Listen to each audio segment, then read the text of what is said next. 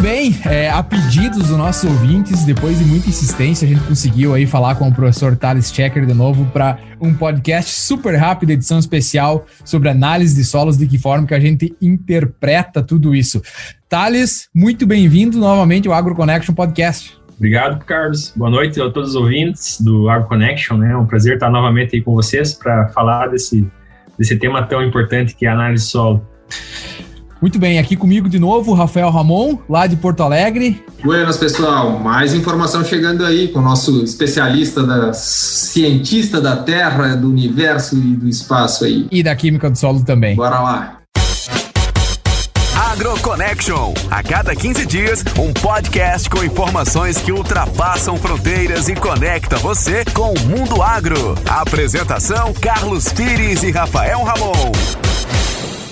Muito bem, é, é, Thales, nessa edição especial a gente quer falar sobre uma coisa muito importante que é análise de solo. Muitas vezes subutilizada, é, muitas vezes não compreendida como necessária, às vezes rea somente realizada para questões de financiamento e não realmente para questões de interpretação, para entender o que, que o teu solo está querendo te falar e de que forma que isso pode ajudar a produzir mais. Thales, qual que é a importância da análise de solo e por que, que ela é muito subutilizada ainda na agricultura brasileira? Bom, é, gostei da forma que tu colocou, o que, que o solo está querendo mostrar. De fato, é, a análise solo é justamente isso. Então, se nós pudéssemos traçar assim, um componente do sistema de produção que armazena informação de tudo que a gente faz, esse é o solo. Vocês podem até se perder na prancheta, saber o quanto que colocou de fertilizante, o quanto que produziu na última, nos últimos cinco anos. O solo não esquece. A memória do solo é boa e fica lá registrado. É, então, a análise de solo é justamente isso, né? A gente acessar essa informação que está lá disponível para a gente. É como se fosse a caixa preta do avião. Tudo que acontece lá durante um voo fica registrado naquele, naquele, naquele dispositivo. E a análise de solo tem isso. Né? Então, por que que, por que que então se tem tanta informação no solo a gente não utiliza tanta análise de solo? É, eu arriscaria dizer porque dá trabalho, né? porque é difícil coletar uma amostra de solo. É, quem já foi para o campo para coletar uma amostra solo representativa, como manda a cartilha, com 20, 30 subamostras, né, camada 0 a 10, 10 a 20, respeitando a, a linha e a trelinha, isso toma um certo tempo. E acaba que na agricultura, como é tudo na vida, né, a gente está sempre correndo, sempre, é, é, sempre é, resolvendo os problemas de última hora e a gente para, a gente para, para pouco para pensar no que de fato é importante. E assim como na vida, né, se a gente parasse para poder fazer esse exercício, a gente ia ver que talvez o, o, momento mais importante do ciclo de produção seria fazer uma coleta de amostra de solo. Seria acessar a informação que está no solo para poder acertar o planejamento da adubação do próximo ano. Muito bem, Thales. E você, você falou também no, no episódio anterior sobre por exemplo, o tremoço, a capacidade de ver um fertilizante que não era, que não estava disponível para outras culturas, e a gente tem já bem consolidada análise química de solo para a definição da fertilidade e das necessidades do solo em termos de nutrientes. Uh, você vê alguma uh, outra estratégia, alguma, alguma forma de avaliar a, a condição do, do, do solo uh, de uma forma mais efetiva, sendo que cada vez mais a gente traz essa importância da biologia do solo, ou, ou do solo biologicamente ativo. Você sabe de alguma outra estratégia aí que tenha para avaliar essa fertilidade do solo? Sim, sim, é muito bom, Rafael, a, a, a pergunta. É, hoje a Embrapa desenvolveu um sistema de recomendação de análise de solo, na verdade, baseado em, em enzimas, né? Enzimas presentes no solo. É, são anos de pesquisa mostrando uh, é, é, o, o, como se correlaciona a produtividade com algumas, algumas enzimas presentes no solo. E dentre várias enzimas que tiveram boa correlação, selecionaram duas que representavam mais o ciclo do carbono o do, e o do arilsulfatase, do enxofre. Do enxofre.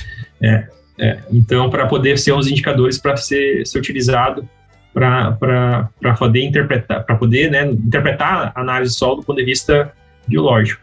Eu acho assim, é, ainda tem bastante coisa para avançar. É, o, talvez o que, que falta é, seria o que recomendar a partir dessa interpretação, né? Quando a gente faz análise de solo, de fósforo, vê o nível, você classifica, tá médio, ruim, alto, baixo, e logo vem uma recomendação, tem que aplicar tantos quilogramas de fósforo para poder você ter um nível de fósforo bom. Bom, se nós tiver aí uma enzima baixa, como é que você melhora, né? Qual que é a forma, a recomendação, é, tá, você faz o quê? Tem que aplicar mais quanto de carbono? Tem que aplicar mais quanto de biomassa? Tem que ter mais rotação? Isso é, um, isso é, um, isso é uma, algo que está tá sendo, acho que, é, é, mais consolidado agora, né, nos últimos anos, e ainda também algo que pode ser um, por enquanto, um, um empecilho, que é, é o custo, né, que é uma, um custo relativamente alto da análise enzimática, comparativamente com a análise química. Mas se for pensar em termos de, de do que isso representa né, no sistema de produção, é um, é um custo irrisório. Agora, o que, que eu posso falar para quem imagina aí com que uma análise de solo, bah, como é que eu vou avaliar a parte biológica do solo, né? Se o professor está falando aí que o pessoal está falando que a, a, tem esses, essas limitações, é, não é um grande. A gente tem outros indicadores na própria análise solo química, né, que é o carbono. A matéria orgânica, a matéria orgânica, inclusive, tem relação positiva com essas enzimas. Com as enzimas. Né? Então, né? é, então tá aí um bom indicador da, da parte biológica, né, que é o teor de carbono. E quem trabalha, monitora níveis de matéria orgânica, faz acompanhamento da análise solo se dá conta de quanto é difícil aumentar o teor de carbono no solo. Né? É, é um desafio muito grande é prazo, você né? conseguir aumentar. longo prazo. Carbono não, não existe prazo. carbono em curto prazo e não existe milagre para isso. Né? Além disso, também a dificuldade de se estabelecer relações diretas para as diferentes condições de produção. Né? Nós estamos, se falamos em Brasil, por exemplo, temos uma diversidade muito grande de solos, uh, de condições climáticas que também vão expressar uh, uma biologia diferente, talvez, e, e que possa implicar na, na, recomendação da é, fertilização. Certeza. Eu, Bom, aí, aí, agora eu posso. É, é, quase entrou um pouco na minha área, né? Mas eu trabalho com microbiologia de solo aqui nos Estados Unidos, a gente faz análise dessas diversas enzimas, e, e assim, no meu do meu ponto de vista, e sendo bem superficial agora, no momento que me entregarem, por exemplo, uma análise de uma lavoura com uma atividade da beta-glucosidase de 200, o que, que isso representa? Na minha opinião, nada nesse momento. Nós não temos hoje parâmetros e curvas de calibrações para dizer se 200 é bom ou é ruim. Elas, essa amostra ela sempre tem que estar acompanhada com um controle. E aí o controle pode ser a mata nativa, pode ser o campo nativo, enfim, pode ser é, algo que não tenha sido mudado ao longo do tempo, que é o natural. Mas um valor isolado, tanto de é, beta-glucosidase como área sulfatase, que são as enzimas que a Embrapa tem utilizado, e um trabalho muito interessante da Embrapa, que é, é pioneiro no mundo hoje nesse trabalho de desenvolvimento de índices, né, para para avaliação de fertilidade através da biologia, mas esse, essa informação sozinha, ela não nos traz nada. Né? Perfeito. É, eu, eu não me arrisquei muito no meu, no meu palpite sobre essas, assim, essas análises, mas o bom, o lado bom da coisa é o quê? Que a gente está buscando isso. Né? assim como a gente pode buscar para a parte física, alguns indicadores, sempre vai, vai existir ruído na recomendação, né? sempre vai existir ruído na interpretação, mas e, e não, pode, não pode deixar de lembrar que isso é, é um índice, é um valor, é, é, é um, não, não precisa mostrar o real, né? O teor de fósforo que a planta vai absorver. Ele é um indicador, que você tem que tomar decisão em cima desse indicador. E assim funciona a análise química, que ela está consolidada e, e foram aí décadas de, de experimentação agrícola para poder chegar hoje nos valores que nós temos. Então, no, no horizonte, no longo prazo, é ali eu acho que talvez a gente vai chegar para essas análises bioquímicas, para essas análises físicas do solo que venham a surgir. É porque, é, é como eu comentei no, no podcast anterior, na manejar a fertilidade do solo, manejar a planta, não dá para esperar a planta estar tá lá no solo. Né? A gente tem que tomar a decisão antes da planta estar tá lá no solo. Então tem que preparar tudo certinho. É como se vai receber um convidado. Vai receber um convidado, você não vai deixar para ir no mercado comprar as coisas para ele comer, deixar a cama arrumada. Você tem que fazer tudo antes, para chegar para receber muito bem. E essa nossa planta, a gente quer que ela chegue num ambiente extremamente favorável. O, o, grande detalhe, às vezes a gente pensa assim, em termos de análise solo, que é uma baita ferramenta que faz um diagnóstico. Depois que a gente faz o. Assume que é difícil fazer análise solo, faz um bom diagnóstico, uma coleta representativa, aí você. Pronto. Agora, fertilidade aqui vai, vai bombar. Uh, aí tem um, um, um, outro detalhe que a gente tem que lembrar também o pessoal que, que trabalha com manejo de fertilidade, que é o seguinte, ok, é, manejar a fertilidade e tomar a decisão sem ter a planta, precisa de análise de solo. Agora, vamos puxar para a química, quarta lei da química do solo do Barrow, que diz que nunca adubamos e nunca calcareamos o mesmo solo duas vezes. E aí, faz sentido ou não faz sentido? Quem fez Química do Solo com o professor Danilo Heinheimer é obrigatório saber as quatro leis de Barrow. Exatamente. Alguém deve estar com a, com, a, a pulga atrás da orelha imaginando, não, mas eu boto fertilizante, eu calcarei o solo quantas vezes já essa área aqui? Como é que não aduba o solo, o mesmo solo duas vezes? Como é que não calcareia o mesmo solo duas vezes?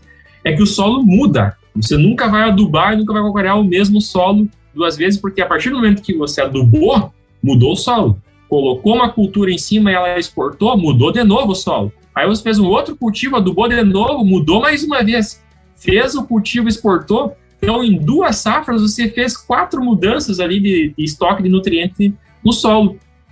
Ou seja, já não tem mais como você tomar uma decisão baseada na análise de solo que você fez, no diagnóstico do solo que você fez há duas safras anteriores. Então, o monitoramento via análise de solo tem que ser constante. É, o máximo aí duas safras, você tem um. Fez, a, fez análise de solo, fez, programou a adubação da primeira safra, você vai acertar muito bem. No segundo, acerta também. No terceiro, já tem uma incerteza muito grande. Né? Ainda mais quando você tem, às vezes, frustração de safra, produz um pouco mais ou um pouco menos do que você imaginou, exporta um pouco mais, exporta um pouco menos do que você previu. É, a adubação, às vezes, não foi aquela que você tinha calculado para colocar. Existe o erro da, da, da, formulação, que não era adequada, talvez, no momento, mas mesmo assim era o que tinha para utilizar. Existe o erro da aplicação, né, que é um, aí já entra em outra seara, né, que pode falar de tecnologias de aplicação de fertilizante, que também pode ser um problema. E a qualidade Enfim, do fertilizante também, né? Se ele entrega pode. aquilo que ele está prometendo. Exatamente. Então, vejam bem que é, é, é, é, não existe outra forma, se quiser ter sucesso em manejo de fertilidade, a não ser você monitorar constantemente o solo. É, o solo é muito dinâmico, né? E não existe receita de bolo, assim como o manejo de pragas e doenças é, e plantas daninhas, não existe receita de bolo para todo ano. É, é, sempre baseado em monitoramento e decisão em cima do laço, né? Acho que é mais ou menos por aí que, que a coisa tem funcionado.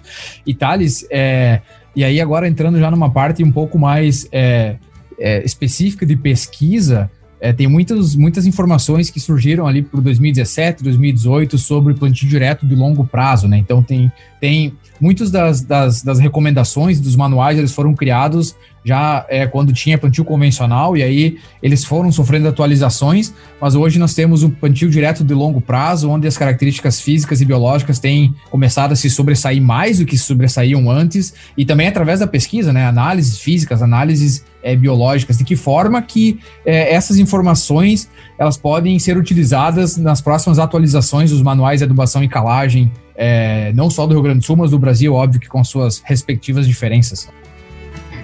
Ah, muito bom, Carlos. Então, ex existiu um momento do, do, do, da, da, ciência do solo, aí, na parte de fertilidade, que o pessoal teve que tomar uma decisão, é, e especialmente focado, que mudou o manejo solo. Você tinha todo um sistema calibrado, é, que foi pesquisado por uma massa homogênea de 20 centímetros de solo que era lavrado e, e homogeneizado cada cultivo, era tudo igual ao solo, do primeiro centímetro até o vigésimo centímetro, que é a camada diagnóstica que eles utilizavam no sistema de cultivo convencional. A partir do momento que a gente parou de lavrar o solo e utilizar o sistema plantio direto, é, começou a formar um gradiente mais acentuado de propriedades químicas no solo, disponibilidade de nutrientes, de acidez, o que é natural, Qualquer sistema natural faz isso. No campo nativo, na floresta, a planta absorve de baixo, joga para cima e acumula nos primeiros centímetros. E é igual no plantio direto. É, então, aí o pessoal começou a se questionar: bom, mas agora, peraí. Então, a gente fazia análise era 20, agora o plantio direto está tudo lá em cima. É, é, aí eu analiso em cima, analiso os pesos 20 e eu devo e alguns trabalhos na época ali que estavam tomando essa decisão, especialmente para o Manual 2004 do Rio Grande do Sul Santa Catarina, aqui no Rio Grande do Sul, o resto do Brasil sempre continuou trabalhando com 0 a 20. Então, importante destacar isso. O Rio Grande do Sul Santa Catarina que tomou um caminho diferente. E verificaram em alguns estudos de calibração de longo prazo que existia uma correlação um pouco melhor do, do que a planta enxergava, né, é, em termos de fertilidade com a camada 0 a 10 do que a camada 0 a 20. Então ali o pessoal começou a dizer, bom, a gente vai monitorar o 0 a 10 porque é ali que acontece a coisa, então certo. A gente adiciona nos primeiros 10 centímetros, a gente tira a maior parte nos primeiros 10 centímetros, a planta vai depositar nos primeiros 10 centímetros. E para estudos de calibração de pesquisa é isso aí. Agora, o que, que aconteceu? Tem duas, agora, momento que começou a dar divergência dos níveis de fertilidade observados com o potencial de produção. a gente pode separar em duas veias. Uma que você pontuou, que é o sistema começa a trazer benefícios, o sistema começa a se tornar menos dependente dos insumos, existem existe a parte de ciclagem de nutriente, a parte do plantio direto bom, que começa a mostrar que o análise do solo talvez não, não explica tudo, então certo. Agora eu posso pegar e puxar pelo outro lado, que talvez represente maior porção da área cultivada no Rio Grande do Sul Santa Catarina, que era o plantio direto meia boca. Né? Aquela área que nunca foi, de fato, corrigida nos primeiros 20 centímetros, aquela área que nunca teve planta de cobertura, nunca teve rotação de cultura, que simplesmente não foi mais lavrado. Aí, nesse ambiente, também se observa que a análise do solo não explica muito. Agora pode ser por dois motivos diferentes. E como é que o produtor né? faz para resolver isso aí agora? O, o, primeiro, o primeiro exemplo lá, que é, o, é muito bom, bom, se você está no caminho do plantio direto muito bom, que acaba, talvez a solo não explica tudo, é, é, que bom! Na verdade, o que tem maneira de fertilidade nesse tipo de ambiente é a reposição. Você tem que repor o que está tirando. Você calcula quase a adubação em cima do que você está exportando. Agora, no outro lado lá, normalmente estava precisando de mais adubação, que não era só reposição, as estavam respondendo a mais adição de fertilizante, a mais adição de corretivo, por quê? Porque, na verdade, você tem uma distribuição muito ruim no perfil. É, você, não, você tem um solo extremamente fértil nos primeiros centímetros e abaixo não tem nada. E aí o que, que faz? Soca em cima, soca, bota mais em cima, bota mais em cima para tentar ter um efeitozinho que compensa a falta de nutriente lá embaixo, mas você nunca vai compensar. Então, pensando nisso também, uh, Carlos, o que aconteceu? Em 2004, os pesquisadores decidiram, bom, 0 a 10, usando experimentos de calibração, condição experimental, excelente, sempre um direto excelente, é, 0 a 10 funciona e beleza.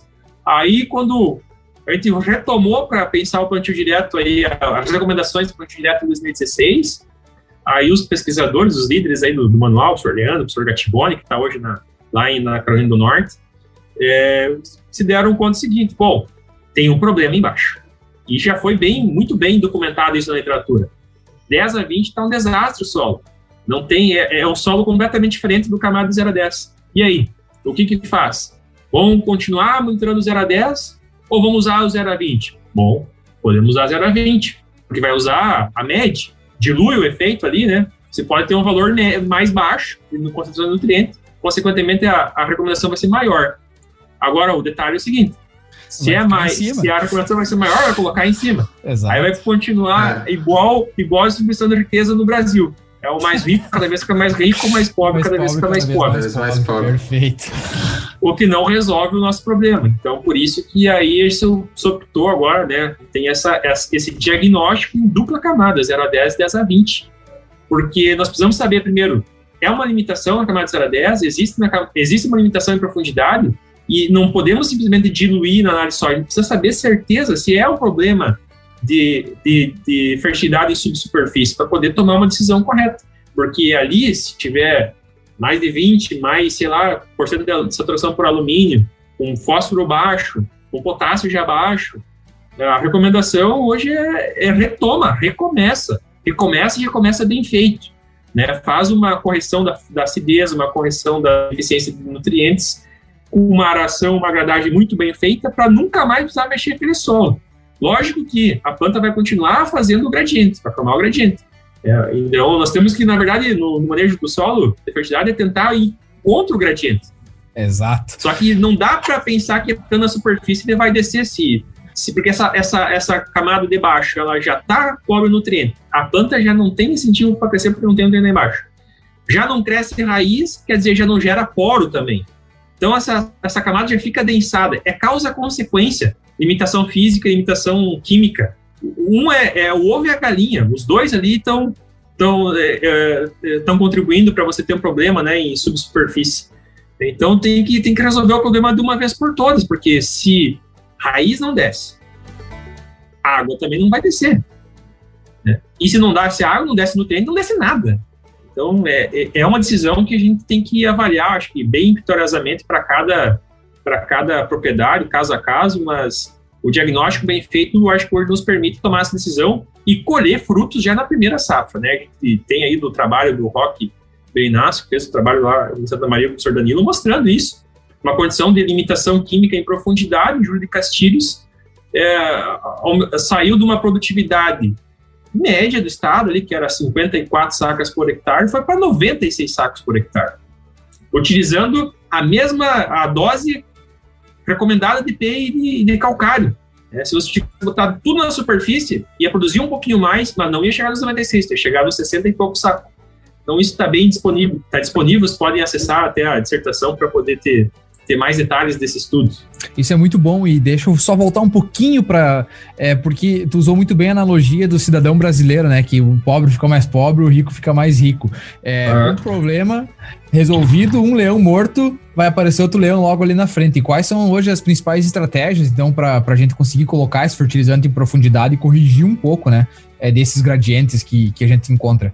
Ah, é o primeiro, se tiver a opção do revolvimento, sempre você vai conseguir ter uma melhor distribuição, né?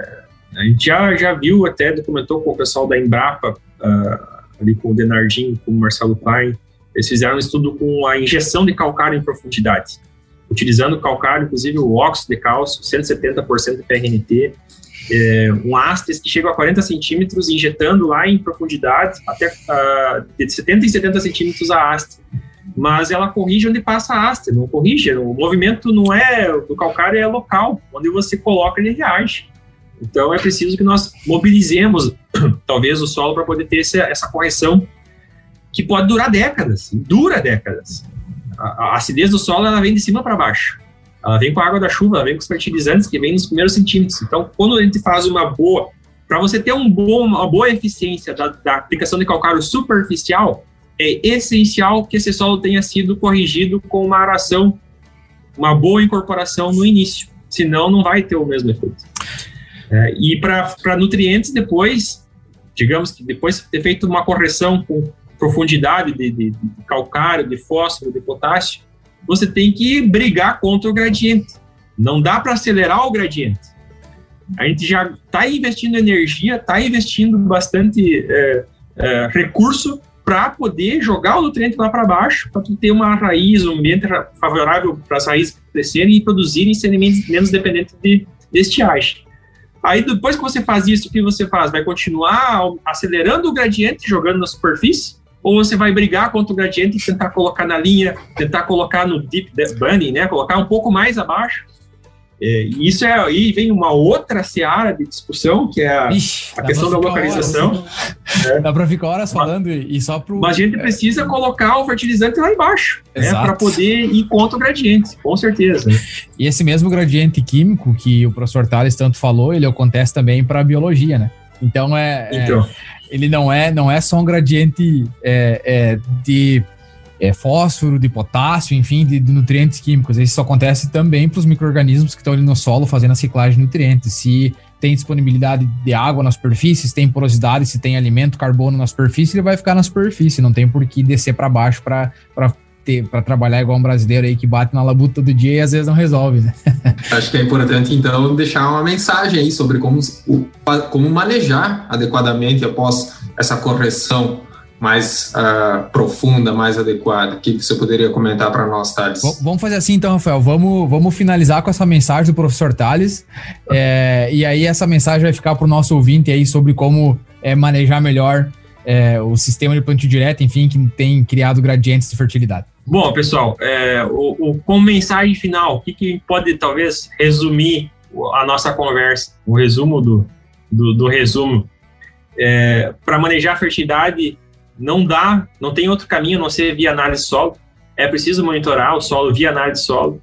Uh, o solo muda, então esse monitoramento tem que ser tem que ser constante, ele tem que ser no mínimo a cada duas safras. E para finalizar, depois de feito tudo isso, né, é lutar contra o gradiente. tem que tem que fazer o fazer os nutrientes ficarem em profundidade e criar um ambiente radicular favorável para a produção, porque senão a natureza se encarrega do contrário. As plantas vão sempre jogar os nutrientes para cima e a gente vai ter um ambiente mais rico em nutrientes na superfície. E para garantir é, estabilidade de produção, a gente precisa ter raízes crescendo, se desenvolvendo e absorvendo nutrientes em profundidade e absorvendo a água que está lá armazenada também. Então, acho que esse seria o resumo aí da ópera da nossa conversa, Carlos e Rafael. A mensagem, talvez, para o ouvinte aí, para o amigo produtor rural que está nos acompanhando. Então tá legal. É, agora, Thales, a parte que nossos ouvintes mais gostam, o nosso bate e volta, rapidinho. Pergunta, tu responde pra gente conhecer quem que é o Thales por trás, a, por trás do áudio aí do podcast. Uma experiência inesquecível. Com certeza o nascimento da minha sobrinha, Dora. Ah, que legal. Três anos hoje. Um abraço pra Dora aí. Vida longa pra Dora. É, um sonho profissional. Deixar um legado, alguma descoberta, eu acho que vai ser meio difícil, talvez, na, na, na, na, carreira que a gente escolheu, mas eu, cada vez mais, eu entendo que o maior legado que eu posso deixar é as pessoas, a formação de pesquisadores, cidadãos, cidadãs críticos, e que de preferência não superem, né? Que sejam melhores do que a gente foi. Muito legal. E um hobby? Já foi futebol. Né? Hoje, academia. Uh, futebol é muita, teve muita lesão, então eu abandonei. tá certo. E a tua comida preferida? Churrasco, com certeza. Ah, aí sim, hein? Churrascão sempre bom. É, e o teu lugar preferido? Ah, qualquer lugar, qualquer lugar desde que em família, né? As pessoas fazem um lugar, acho que esse é o, é, é o lema. Muito legal. E o lugar mais legal que você já visitou? Paris. Paris! Muito bom, a capital francesa. E o teu estilo de música preferido? É, o rock.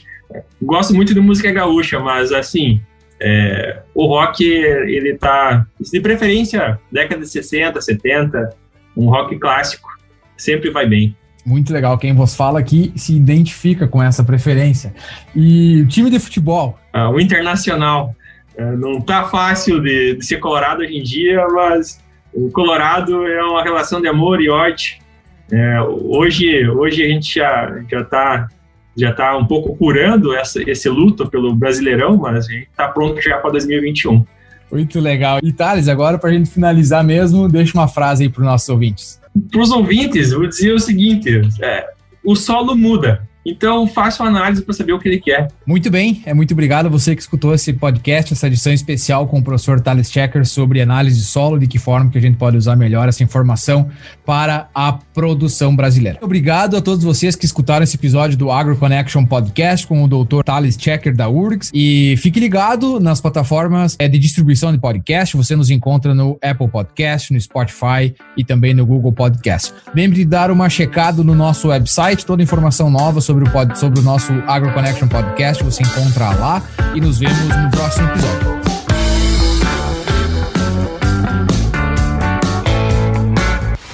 Agro Connection.